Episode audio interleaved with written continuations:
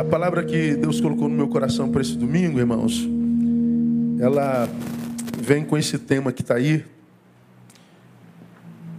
que eu extraí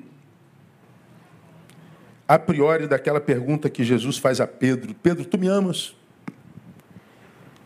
E esse texto para mim é um dos mais mais pesados da Bíblia Sagrada. Imagina você depois que tendo sido eleito por Cristo Jesus, se acha melhor do que seus doze irmãos, seus eleitos,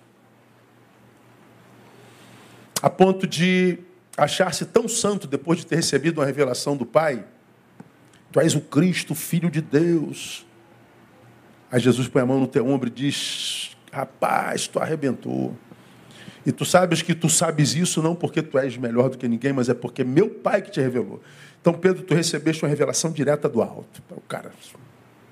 Aí daqui a pouco Jesus começa a falar da sua missão no mundo, do seu sofrimento, da dor pela qual passaria. Aí ele que bota a mão no ombro de Jesus e diz: Senhor, não fala de dor para esse pessoal, não. Esse pessoal não, não é crente igual a mim, não recebe revelação do Pai toda hora, né?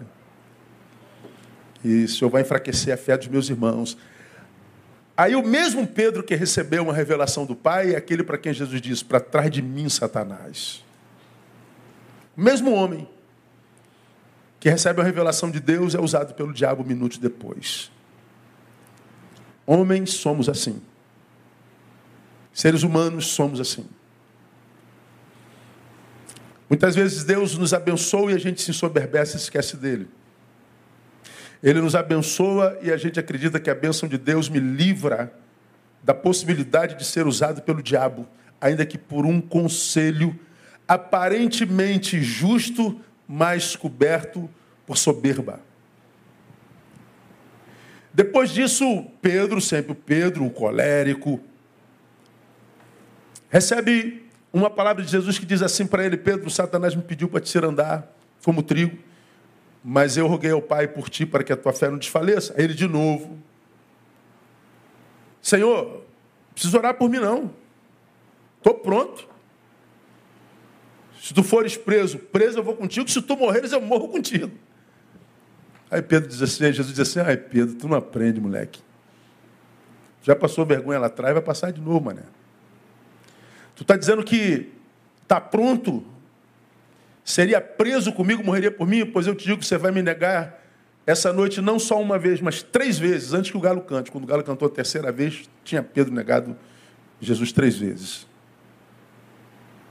Jesus é preso, crucificado, morto, ressuscita, manda reunir os discípulos. E para aqueles a quem ele deu essa ordem, ele dá uma ordem específica: não se esqueçam de Pedro. Porque Jesus sabia que provavelmente, se a ordem fosse reúna os discípulos, Pedro talvez não se sentisse mais um deles. Aí Jesus especifica: não se esqueçam de Pedro. Isso é Jesus de Nazaré. Seja eu usado por Deus, seja eu usado pelo diabo, Jesus não desiste de mim. Seja você usado por Deus, usado pelo diabo, Jesus não desiste de você. Posso ouvir glória a Deus, amado? Ele não desiste de nós. Isso é lindo. Pedro vem na reunião. Aí Jesus senta do lado de Pedro. Depois da negação, depois da vacilação feia, aí pergunta: Tu me amas? Imagina você, irmão, depois da vacilação como aquela, diante de um Deus que conhece nossos corações, os intentos da nossa alma, aquele que para quem a gente não precisa abrir a boca, a boca, que ele sabe o que a gente vai pedir, ele sabe o que a gente vai dizer, ele sabe de todas as coisas. Aí pergunta, Neil, tu me amas? Não dá para mentir para o cara. Ele conhece as intenções das nossas respostas. Tu me amas?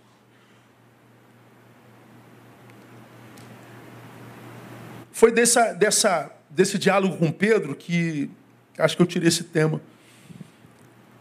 E aí eu queria que cada um de nós nessa noite nos sentássemos do lado de Jesus, pelo menos imaginariamente. A partir da vida que cada um de nós vive, aquela que eu e você sabemos que vivemos. Não aquela que eu imagino que você viva e que você imagina que eu vivo, ou que ele diz que você vive, que ele diz que eu vivo, que eu penso que você. Não aquela que você sabe que você vive, que eu sei que eu vivo, aquela que cada um de nós sabe que é a nossa vida verdadeira. Jesus sentado do nosso lado te perguntasse assim: meu filho, minha filha, tu me amas? Que resposta você daria a Jesus de Nazaré? Aí vamos imaginar que a tua resposta fosse: sim, Jesus, eu te amo. E Jesus dissesse assim: que provas você tem de que me ama de verdade? Que tu me dizes que me amas, eu ouço. Mas e prova, e a materialidade desse amor? O que você tem para me apresentar materialmente de que você me ama de verdade?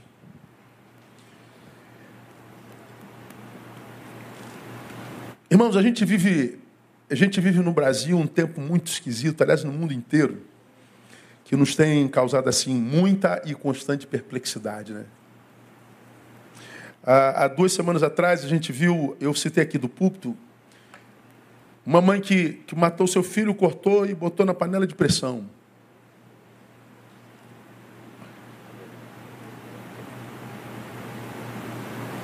Eu não consigo tirar essa, essa, essa notícia da minha cabeça desde aquele dia.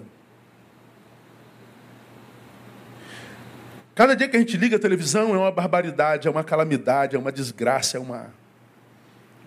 A gente só piora.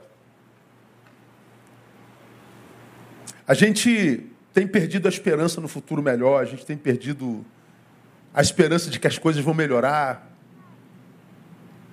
Quando a gente olha para a nossa sociedade, a gente vê, por exemplo, a gasolina. O que está acontecendo com a gasolina que a gente não está entendendo mais nada, cara? A gente está ficando maluco.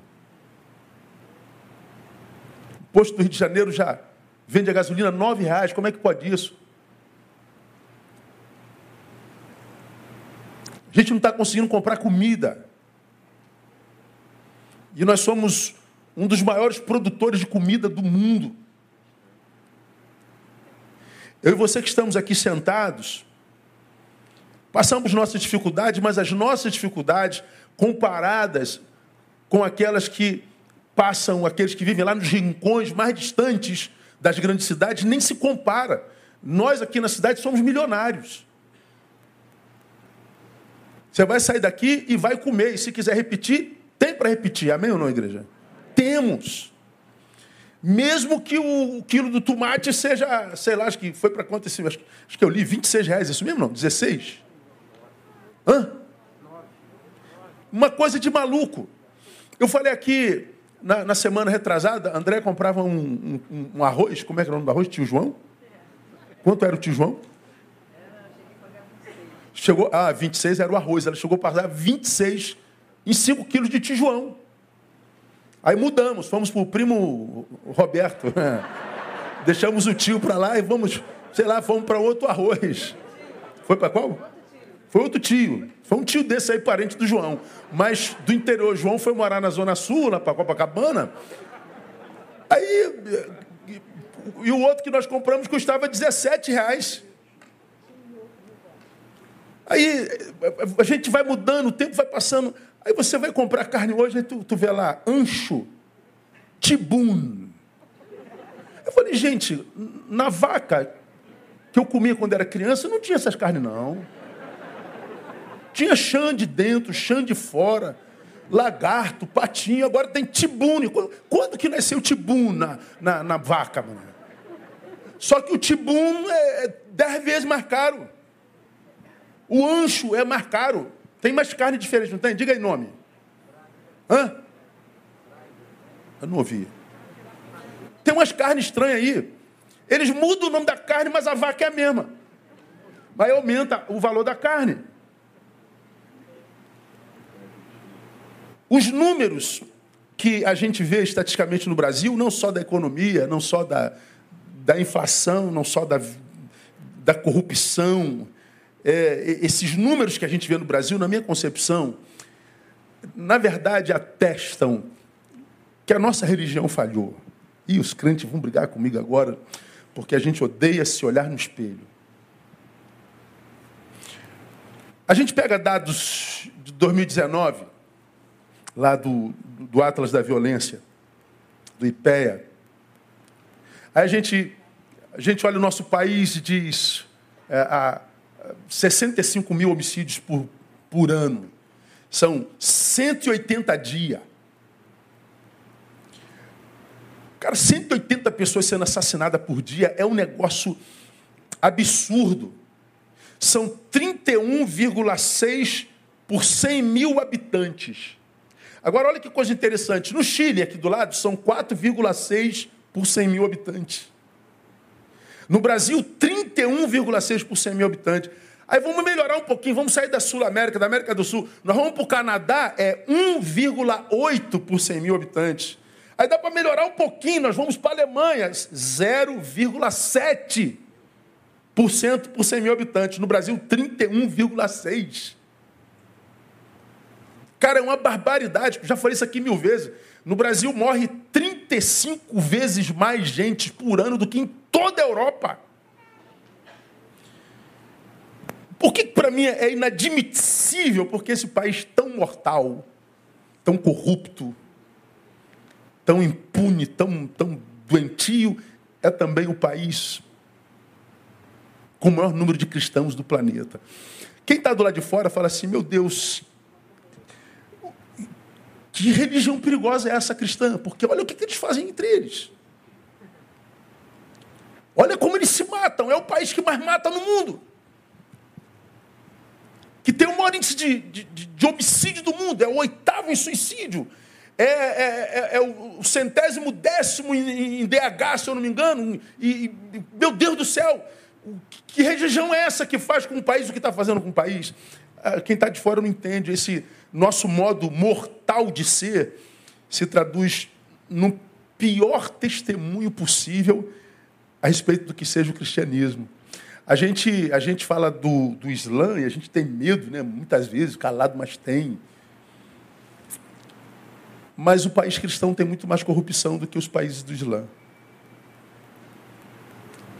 Talvez por isso Gandhi, né, ele, quando se referiu ao cristianismo, quando um cristão perguntou para ele por que, que ele não era cristão, primeiro ele respondeu: Eu seria cristão se vocês cristãos vivessem como se fossem. E aí ele disse: Eu creio no Cristo do cristianismo, eu não creio no cristianismo dos cristãos. Eu creio no Cristo. Aí, como diria o carioca, né? É, é a torcida que estraga tudo, mano. Eu creio no Cristo no, do cristianismo, mas no cristianismo dos cristãos eu não, não, não creio. Então eu acho, irmãos, que mais do que passou da hora de nós vivermos a nossa fé, se é que a temos mesmo, com seriedade, com verdade, com encarnação. Acho que está no momento da gente responder a Jesus: Tu me amas. Então me prova que você me ama, mas não me prova com canção, com palavra, com verbo. Me mostra. Viva como que se amasse. Pratica o que você aprende. Se a forma como vivemos nossa fé hoje tem falhado, a pergunta que a gente faz hoje para nossa reflexão, cada um respondendo para si, você individualmente, pare e responda: como tem vivido a sua fé? Você individualmente responda. A forma como você vive hoje contribui para macular o cristianismo ou contribui para lhe atribuir veracidade?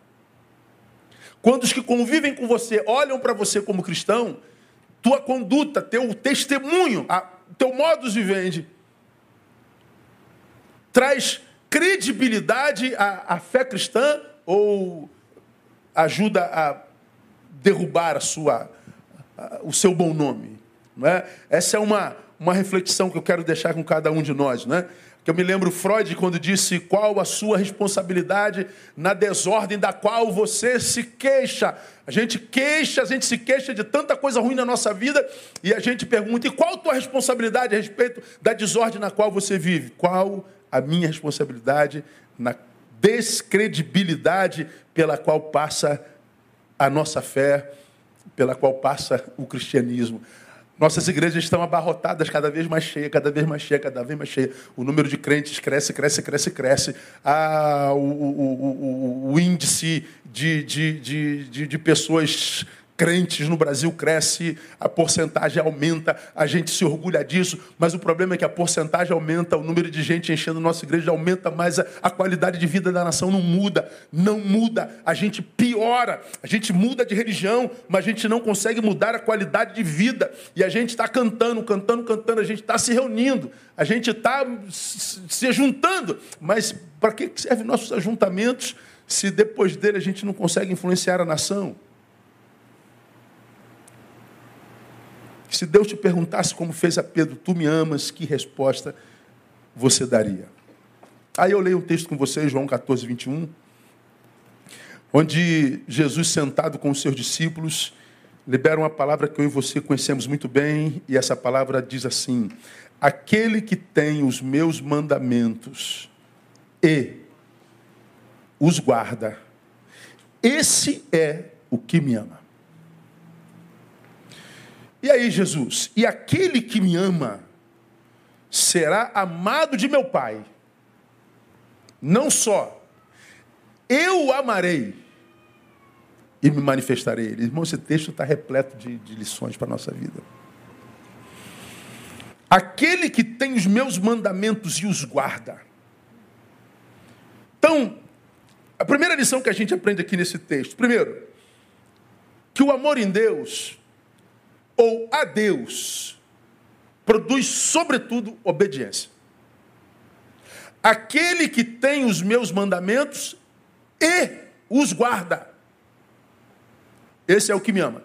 Então, se a gente quer mostrar a Deus, ao Cristo, de que nós o amamos, isso nunca será apenas por frequência a templo.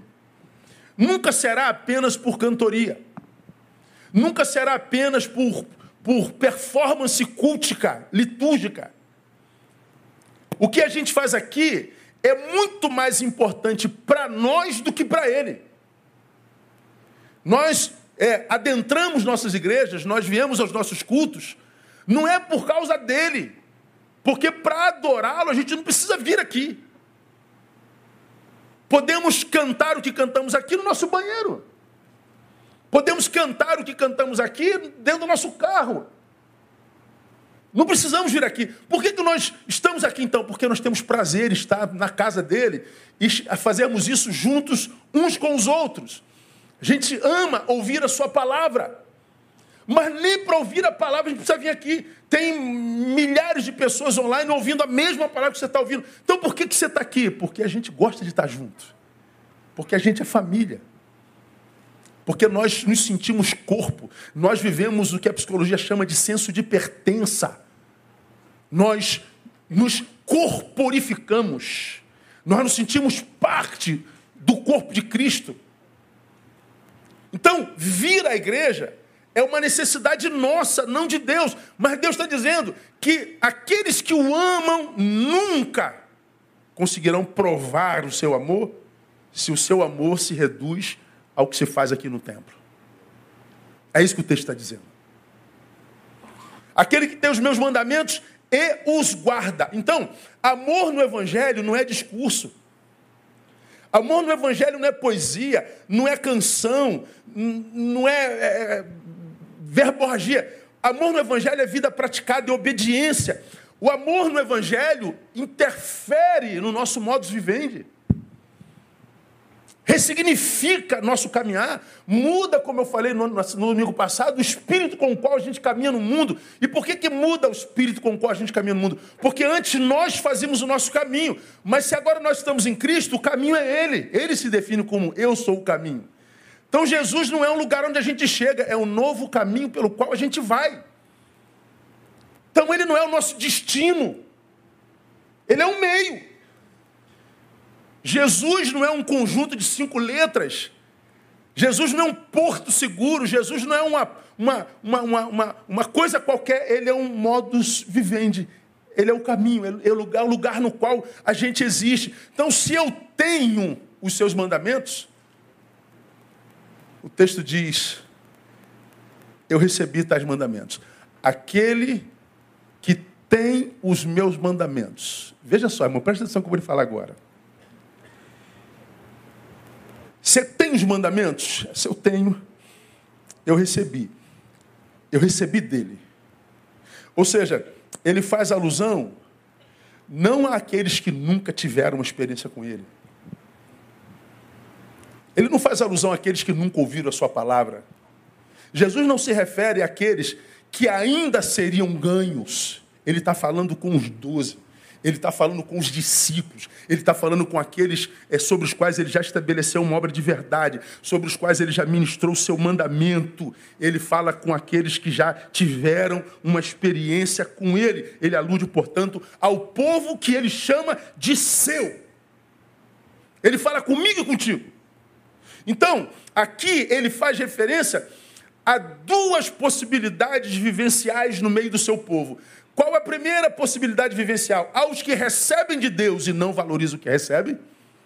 Porque ele está dizendo: aquele que tem os meus mandamentos e os guarda.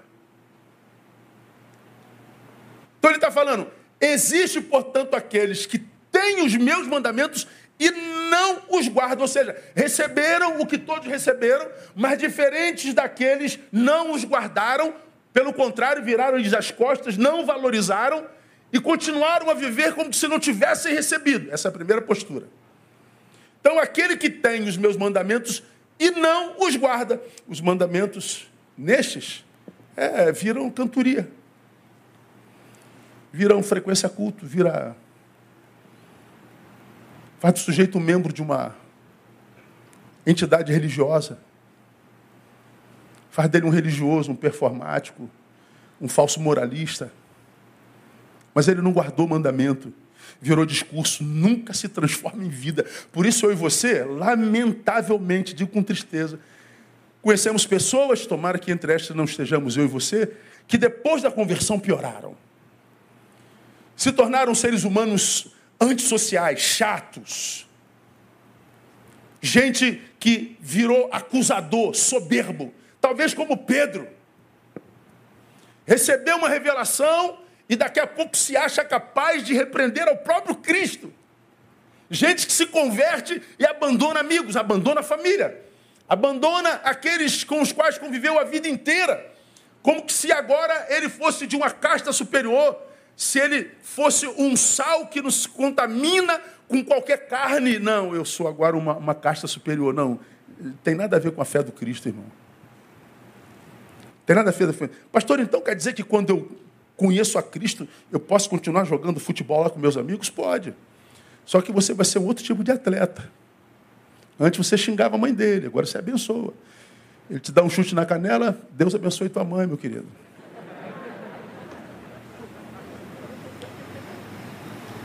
Agora você não quer só vencer, você não vai brigar porque perdeu.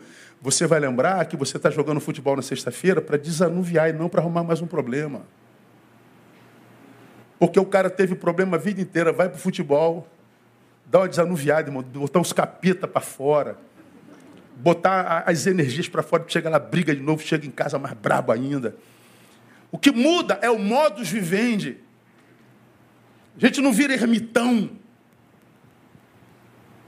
Então, há aqueles que recebem de Deus e não valorizam os seus mandamentos. E há, segunda postura, os que recebem e valorizam. Têm os meus mandamentos e os guarda. Agora percebam de que mandamentos ele fala. Pastor, que mandamentos são esses? Porque quando a gente fala para manda, mandamento para o religioso, ele pensa logo nos dez mandamentos. Não, não, não, não, não, não, não. Não, não, não, não, não, não, não matará. Não, não, não, não, não, não, não, não. Você já pratica esses não todo? Pratico. Que bom. E agora? Faz o quê? Aqueles testemunhos que a gente vê nas igrejas hoje, muito comum. Irmãos, está aqui o irmão Roberto Fogo Puro.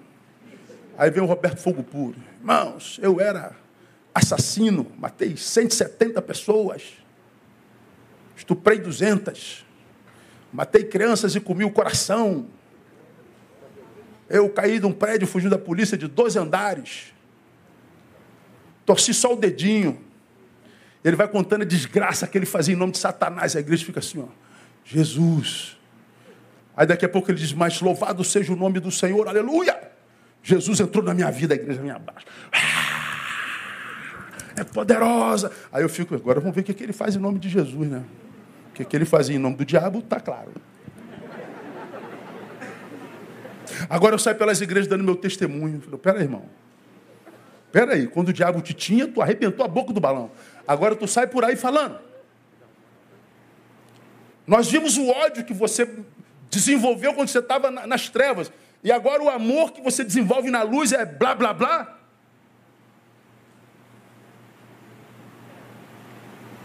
Agora é só cantoria, agora só mudou a roupa, agora é só terno e gravata. Não materializa esse amor, o Espírito Santo não te tem na mesma disposição que, que o diabo te tinha. Nós nos impressionamos com aqueles que faziam barbaridades e não fazem mais. É, não, não, não, não, não, não, não. Aí quando a gente diz assim, aqueles que têm os meus mandamentos nos guarda, aí você diz, eu estou cumprindo o mandamento, porque eu não bebo, eu bebi, não bebo mais, eu fumava, não fumo mais. Eu roubava, não roubo mais. Eu matava, não mato mais. Eu prostituía, não prostituo mais. Ok? O que, você faz agora, irmão? Agora eu sento no banco, fico ali. Canto dois hinos para Deus e dou meu fertinho e vou embora. Ah, tá. Está cumprindo o mandamento? Não, não está não, irmão. Se o amor em Deus é vida praticada, então tais mandamentos não tem a ver com doutrinas, que são importantes, não tem a ver com teologias, principalmente aquelas esvaziadas de encarnação, tem a ver com a própria vida. Como eu entendo esses mandamentos, irmãos? Para mim, os mandamentos estão em Gálatas 5, 22 e 23, que você conhece bem. Mas o fruto do Espírito é amor, gozo, paz, longanimidade, benignidade, bondade, fidelidade, mansidão, domínio próprio. Aí o texto diz no final: contra estas coisas não há lei. Não há força poderosa para reter tais poderes. E só uma pessoa que foi alcançada pelo amor de Deus é capaz de viver amor, gozo, paz, longanimidade, benignidade, bondade, fidelidade, mansidão, domínio próprio. E se vocês pararem para perceber, todos esses mandamentos, frutos do Espírito, se referem a valores que, se praticados, possibilitam convivência saudável entre os homens. A única forma de eu e você convivermos de forma saudável é praticando os frutos do Espírito Santo.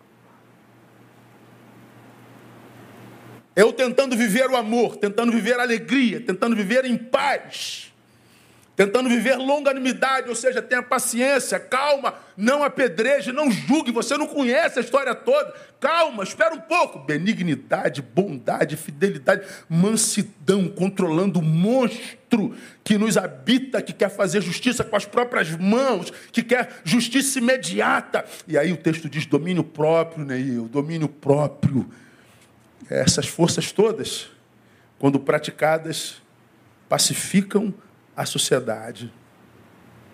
Percebe, irmãos, que os mandamentos de Jesus são todos oriundos de um só: amor. Então, quando Jesus diz assim, aquele que tem os meus mandamentos e os guarda, que mandamentos são esses? É que você trabalhe para vencer o ódio que te habita. Às vezes, irmãos, eu me vejo tomado por tanto ódio. Quando eu ligo o jornal, quando eu vejo notícias, quando eu vejo o que, é que acontece no Brasil, quando eu vejo impunidade, eu sinto tanta raiva dentro de mim, que às vezes eu me desconheço. A gente vê tanta injustiça, tanta, tanta canalice, tanta que a gente fala, meu Deus, não tem mais jeito, cara, você é, é, dá ódio na gente, e a gente, se a gente não trabalhar esse ódio, a gente vai somatizando ódio porque a gente se decepciona aqui, se decepciona ali, má notícia aqui, má notícia ali, impunidade aqui, e o cara matou e saiu pela porta da frente, e a pessoa pegou um pão, ficou presa 10 anos, e a gente está vendo tudo acontecer, a coisa não muda, entra gente, sai gente, promete que vai mudar, a gente acredita que vai mudar. E, cara, a gente vê a coisa piorando, piorando, piorando, piorando, e a gente fica com raiva. E o Senhor está dizendo, né, essa raiva ela já é manifestada nas redes. Essa raiva ela vai se materializar nas ruas um dia. Nós estamos perdendo domínio próprio, nós estamos perdendo a mansidão, nós estamos perdendo a bondade, a benignidade, a longanimidade, nós estamos perdendo a competência para viver em paz. De que mandamento Jesus fala? Desse mandamento que é, são os únicos pelos quais a gente consegue viver uma vida pacificada. Então, amor em Deus não tem a ver com discurso, canção, poesia. Porque para eu cantar, estou apaixonado por ti, eu não preciso ser crente, basta cantar. A música sai automaticamente. Como aquele pagodinho que você ouve no carro. Tocou um sambinha, tocou um pagodinho, o sangue do carioca já começa, o pezinho já começa a balançar lá, sozinho. Oh, para aí, cara, tu é crente, mas não é de outro começa mexe. Daqui a pouco você está cantando, você não sabe nem o que você está cantando. Porque a gente canta naturalmente, faz parte da nossa natureza, do nosso sangue, nós somos musicais. Então a gente pode cantar para Deus como se significasse nada. Então quando Deus diz assim, tu me amas, então me prova, obedecendo meus mandamentos. Me prova não permitindo que esse ódio no teu peito frutifique. Me prova não pondo para fora, ou seja, sendo ligeiro, sendo longânimo, tão rápido. Mastiga mais uma vez, se você não consegue se controlar para dar sua opinião, aquela que ninguém pediu e que dando não muda a vida de ninguém, mas que te faz receber pedrada como, como resposta, poupe-se, controle-se. A gente não controla mais. Estamos todos doentes ou quase todos. Porque a gente diz que ama Deus no templo, diz que ama Deus no domingo, mas a gente não pratica os seus mandamentos. A não ser aqueles não, não, não, não, não. Que a gente acha que é suficiente. Deixou de fazer isso? Tá bom. Já contei aqui umas 38 vezes, vamos à 39. Tem sempre gente nova na nossa igreja. Anos atrás, estou em Madureira. Você quer, quer, crente antigo, tenha paciência. Aquelas camisas que passou pelo Brasil alguns anos atrás, que tinha dizeres na frente, com reticências e terminava atrás. Tinha uma camisa que dizia assim: tem um corno me olhando. Três pontinhos. Aí tu lia aquilo, tu fingia que tu queria passar pelo cara, mas não olhava. Tem um corno me olhando. Tu ficava com raiva do cara. Aí quando tu passava, tu olhava para trás, estava escrito, continua me olhando. Já viu essas camisas? Tu ficava com raiva do cara, tá de dar uma facada. Na... Aquele veio grandão, tá me olhando. Tu, pô, tu olhar para o lado assim, mas tu tem que olhar para frente para andar. Naquela mesma época, em Madureira, uma menina vem com a camisa que deu para ler certinho. Não bebo, não fumo, não jogo, não transo, não dou calote. Pam, pam, pam. Não bebo, não fumo, não jogo, não transo, não dou calote. Ah, já sei que está escrito atrás. Isso é abuso de crente. Nasci de novo. Sou uma nova criatura. Jesus me transformou. Não bebo, não fumo, não jogo, não, não, não, não, não, não, não. Ah, Jesus transformou mesmo. Aí, diferente do, da primeira camisa, tu quase dá paz do Senhor também, paz do Senhor, irmão. Já sei, eu não bebo, não fumo, não jogo, não não, não. Aí, quando ela passa, olha para trás, está escrito: morri. Aí eu confundo um crente com um morto, um defunto. Porque para a maioria de nós, a fé cristã é abstinência do mal. Só que o Hare Krishna também não bebe, não fuma, não joga. Não. O islâmico também não bebe no fundo, joga. O bom católico também não. O ateu decente também não. Então a nossa fé não se notabiliza pelo que a gente não faz de ruim, mas deve se notabilizar pelo que a gente faz de bom, pelo amor praticado, pela materialização da fé. Mas hoje nossas comunidades formam puladores gospel, arrepiadores gospel, que acham que a fé cristã se resume ao culto, ao domingo, à liturgia e às sensações que a gente sente aqui. Segundo, a obediência, que é produto do amor de Deus, gera experiências com esse Deus de amor. Então, aquele que tem os meus mandamentos, eu os guarda. Então, essa obediência, o que guarda, guarda, e essa guarda é produto do amor que ele tem por Deus, vai gerar nesse sujeito experiências com esse Deus de amor. Será amado de meu Pai. Como o amor que eu é, recebi dele eu materializo, é mais do que uma canção, uma liturgia, um culto, que um domingo. Ou seja, ele é vida praticada. Qual a recompensa de quem pratica isso? Ele será amado por meu Pai. Ou seja, o amor que Deus vai nutrir por ele é um amor semelhante. Não vai ser um amor é só sensação, discurso. Mas Deus vai materializar a sua bênção sobre a sua vida. E Jesus diz: Eu também o amarei. Ou seja, quando Deus percebe que o que ele já fez em nós foi valorizado, por isso posto em prática, ele então continua em nós. Ele vai nos abençoando e nos abençoando, e nos abençoando e nos abençoando. E você, quando percebe essa bênção de Deus sobre a sua vida, você entende o que, que Paulo queria dizer quando disse: O amor de Cristo me constrange. Não é possível, cara. Aquela sensação de que você é como árvore plantada junto a ribeiros de água, que dá o seu fruto na estação própria, tudo quanto faz prospera tudo quanto faz prospera.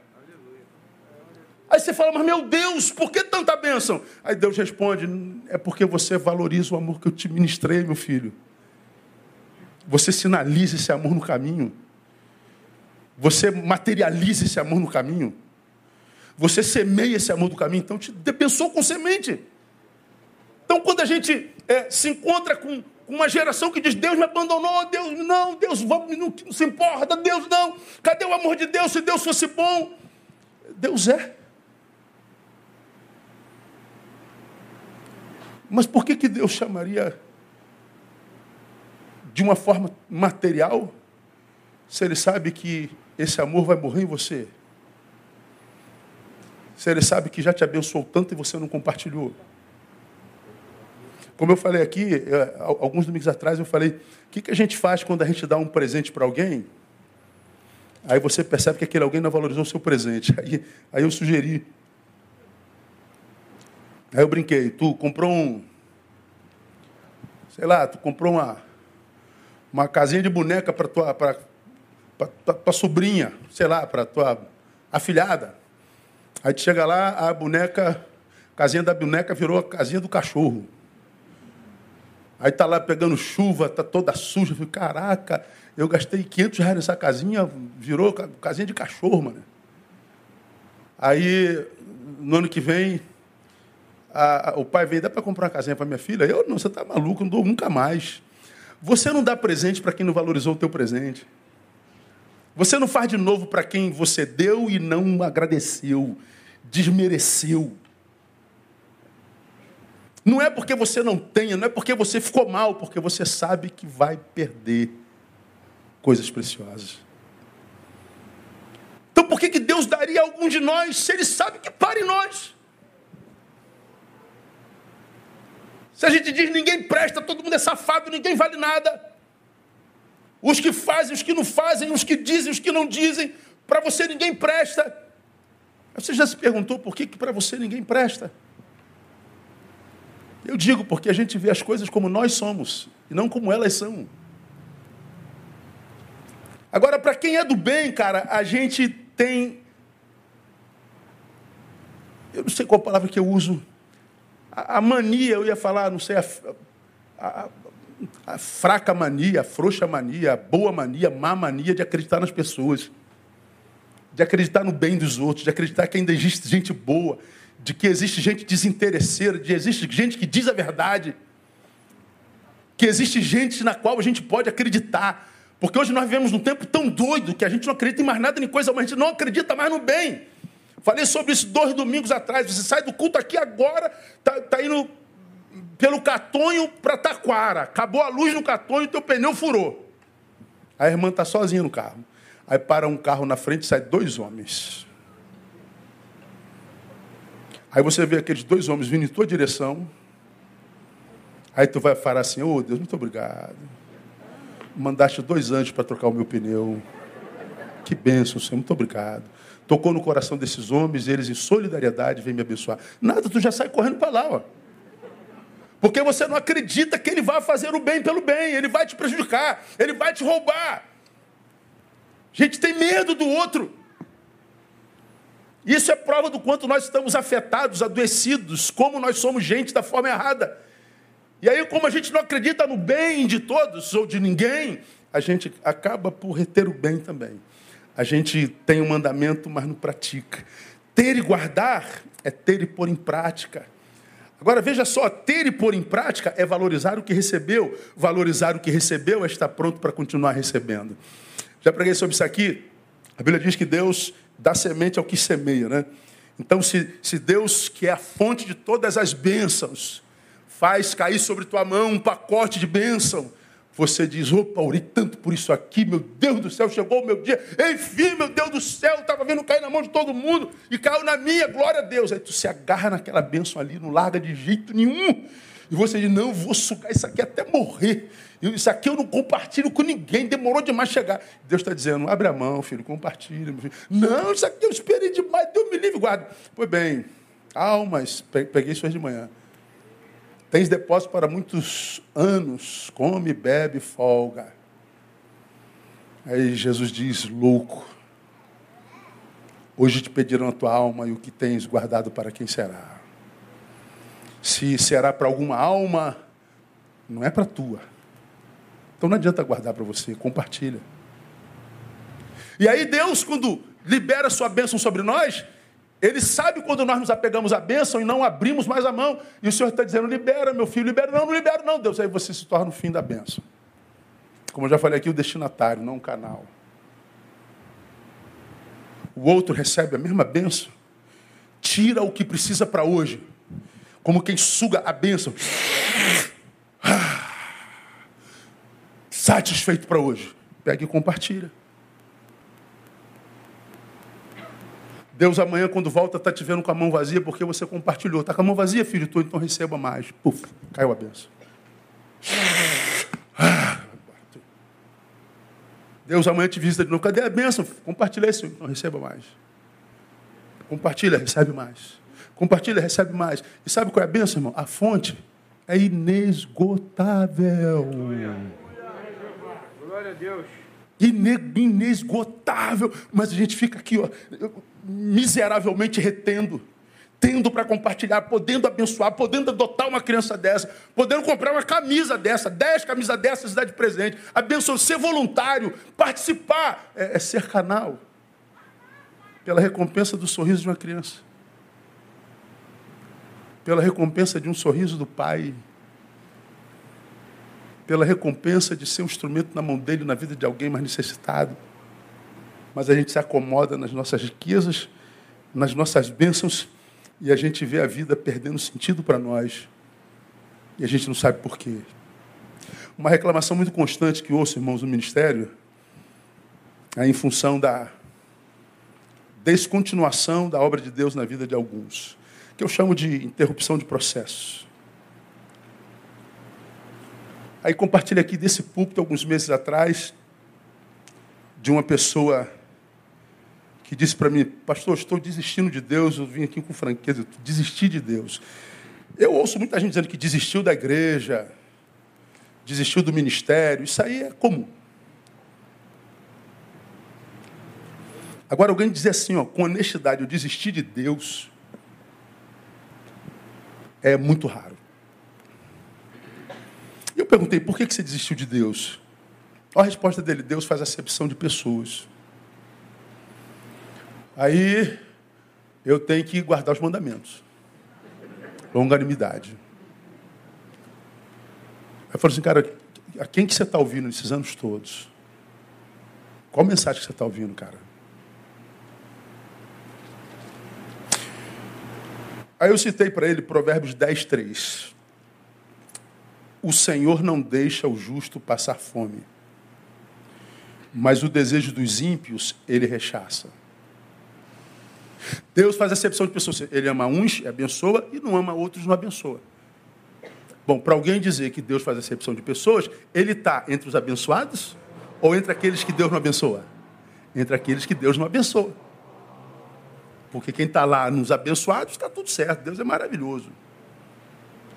Aí eu li Provérbios 10, 3. O Senhor deixa, não deixa o justo passar fome, mas o desejo dos ímpios ele rechaça. Então veja o que esse texto está dizendo, irmão. Que o Senhor ele tem uma relação ativa com todo e qualquer tipo de homem, com o justo e com o ímpio. Nenhum dos dois passa desapercebido aos olhos do Senhor. Ele tem uma relação ativa com ambos. E nesse texto ele diz que, por causa do que você escolheu ser, eu sou o que sou para você. É o que esse versículo está dizendo para mim. Eu sou para você como eu sou, porque você escolheu ser o que você é. Aí ele diz: Você escolheu viver uma vida de justiça? Você é um justo? Sim, Deus, eu estou vivendo uma vida de justiça. Ele diz lá no texto: O Senhor não deixa passar fome o justo. Fome tem a ver com necessidade básica. Básico vem de base, alicerce. O texto diz que Deus não deixa no justo seus alicerces se abalarem. Ele o sustenta. O justo ele pode passar por tempestades, ele pode passar por adversidades como qualquer pessoa, mas ele está dizendo: meu filho, eu vou ser a tua base, eu vou ser o teu alicerce, por causa da justiça na qual você vive. Embora você tenha a sensação de que você está vivendo injustiça, fica firme, você vai balançar, mas não vai cair, porque eu vou te sustentar. Ele sustenta o justo. Mas ao ímpio, diz o texto, ele rechaça o desejo. Ou seja, se você escolheu ser ímpio, ele reprime o teu sonho. Ele não deixa nem você sonhar. Porque se você é ímpio, o teu sonho é de impiedade. E ele diz: Meu filho, eu não vou deixar você nem sonhar. Porque você vai se tornar o diabo de si mesmo. Enquanto o justo trabalha com a promessa de não ver abalados os seus alicerces, os ímpios não conseguem ter sequer com que sonhar. Aí Deus pergunta assim: qual Deus você quer para si? O que te sustenta ou que te impede de sonhar? Bom, Deus que teremos dependerá do ser que seremos. Deus é para mim a proporção do que eu sou no mundo. Deus nunca é culpado do que acontece conosco.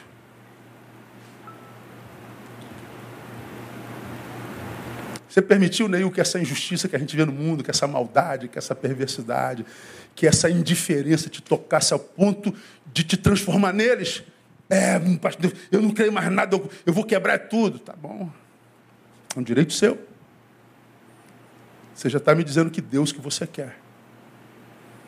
Não, Deus, eu estou vendo injustiça, eu tenho vontade de fazer justiça com a minha própria mão, eu tenho vontade de, mas eu não vou me render isso não, pai, eu vou continuar fiel. Vou continuar mostrando que eu te amo. Ah, meu filho, então fica firme, porque eu serei o teu alicerce. Eu serei o teu guarda de Israel. O ser que eu sou define o Deus que eu tenho. Então, é, a questão também é nacional. O Brasil terá o Deus que seu povo merece. Se seu povo for povo de justiça, Deus será seu alicerce. Se seu povo for ímpio, discurso distante da prática, Deus rechaça o seu sonho. Se depender de você, meu irmão, minha irmã, como será o teu Deus? Daí que vem um texto. Tu me amas? Então prova que me ama. Viva uma fé que vai para além do blá blá blá, do falso moralismo, do que diz que está indignado com o pecado do outro. Para de palhaçada, você também é pecador.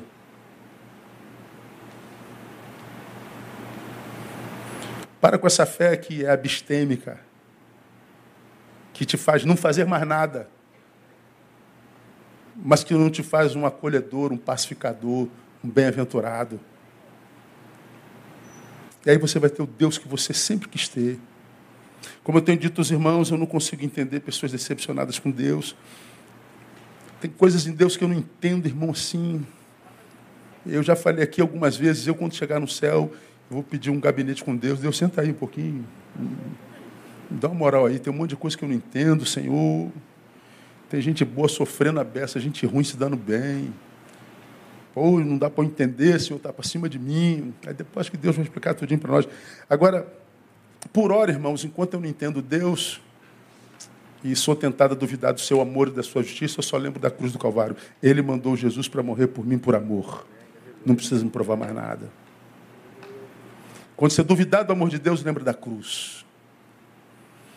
Quando você imaginar que Deus é injusto, lembra dos teus pecados, das tuas vacilações e como Ele não lançou um raio na tua cabeça.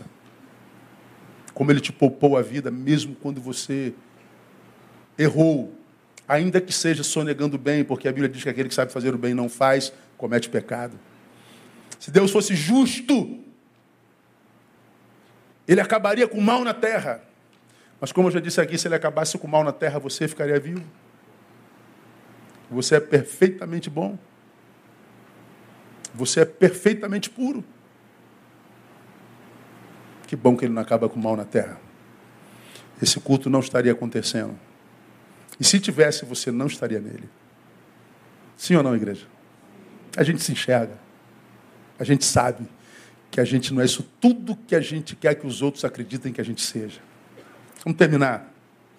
A experiência no amor produto da obediência, não permite que aquele que o possui se frustra, se frustre, se frustre. Tu me amas? Bom, Jesus vai saber como. Aquele que me ama Aquele que tem os meus mandamentos, guarda, esse é o que eu me amo. Aquele que me ama será amado do meu Pai, e eu o amarei e me manifestarei a Ele. Então, amor em Deus produz obediência. O, a obediência que é produto do amor a Deus gera experiências com esse Deus de amor. E, por último, a experiência no amor, produto da obediência, não frustra ao que o possui. Foi alcançado pelo amor de Deus, em obediência manifestou esse amor? Manifestei, pastor. Então ele termina o texto dizendo: Ele será amado de meu Pai, eu o amarei e me manifestarei a Ele. Você será alvo da manifestação do Cristo. Saber, irmãos, que eu estou andando pelo caminho de, de, de angústia, de dor, de injustiça, de indiferença e me parece que está tudo errado e que está tudo descontrolado, mas você anda na fé acreditando, Ele vai se manifestar. Como é que nós começamos o culto hoje? Qual música nós cantamos? É, mas é um outro. Tu, é... Não, aí André, André repetiu aqui depois. Não, não, não. Tu não me deixes. Foi a música. Tu não me deixarás, não me deixarás jamais. Canta. Tu não me deixarás, não me deixarás jamais. Tu não me deixarás, não me deixarás. Eu me manifestarei a Ele. Você está entendendo isso, meu irmão? Acaba o medo. Acaba a dúvida. O diabo sopra, ele te abandonou, não vai dar mais, acabou. Não, não, não, não. Ele vai se manifestar. Ele vai se manifestar. No tempo dele, ele vai se manifestar. E diga na tua vida que até hoje ele não se manifestou. Quantas vezes você esteve em, em, em, em circunstâncias na vida que você agora acabou, minha vida acabou, agora é o fim, eu não vou suportar isso. Está aqui contando a história. Como, que, como é que suportou? Porque ele se manifestou de alguma forma. De alguma forma. Tu me amas? Eu amo, Senhor. Então, manifesta esse amor no mundo. A gente está precisando de gente que manifeste esse amor. Porque de crentes, irmãos, brigando, acusando, a gente está cheio desses porcarias que estão por aí. Hiper santos, super santos, indignados com os outros. Mas falta acolhimento, falta abraço, falta solidariedade, falta bondade, paz, pacificadores, bem-aventurados os pacificadores. Hoje a gente tem os caras que andam com garrafa de gasolina para jogar no fogo. Os treteiros. E o Senhor está dizendo: bem-aventurados são os pacificadores. Nós precisamos de pacificadores. Nós precisamos de gente especialista em silêncio. Nós precisamos de gente que restaure o altar do quarto, que fale em secreto com Deus, gente que não queira só aparecer expor-se, ficar famoso. A gente precisa de gente que ama Deus e materialize esse amor. Seja esse. E você vai ver, irmãos, que, embora a Bíblia diga que o mundo vai de mal a pior, os homens maus irão de mal a pior, enganando e sendo enganados. Vou falar sobre isso mais para frente um pouquinho. A tendência é piorar. Quando a gente diz que vai melhorar, isso é uma esperança nossa, mas biblicamente vai piorar. Está tudo reservado para o fogo. E daí? Se nós estamos guardados nele. Se ele diz que vai se manifestar, que ele tem um povo aqui no meio desses povos todos, que ele chama de seu. Mas esse amor tem que ser manifestado. E ele diz: Eu me manifestarei a ele. Eu quero profetizar que nessa semana Deus vai lhe dar a oportunidade de manifestar o seu amor na vida de alguém. E eu quero profetizar que quando você fizer isso, você vai ver a manifestação de Deus na mesma hora. Uma relação com Ele de experiências, não verborrágica. Não uma experiência cultica, litúrgica, coletiva, espetacularizada, mas uma experiência pessoal, de experiência mesmo. Porque se não for assim, vai ficar pelo caminho mesmo, está muito ruim as coisas. Mas não vai ser o teu caso no nome de Jesus. Vamos ficar em pé, irmãos? Vamos encerrar esse culto cantando Ele é bom. Ele não me deixará jamais. Rei do meu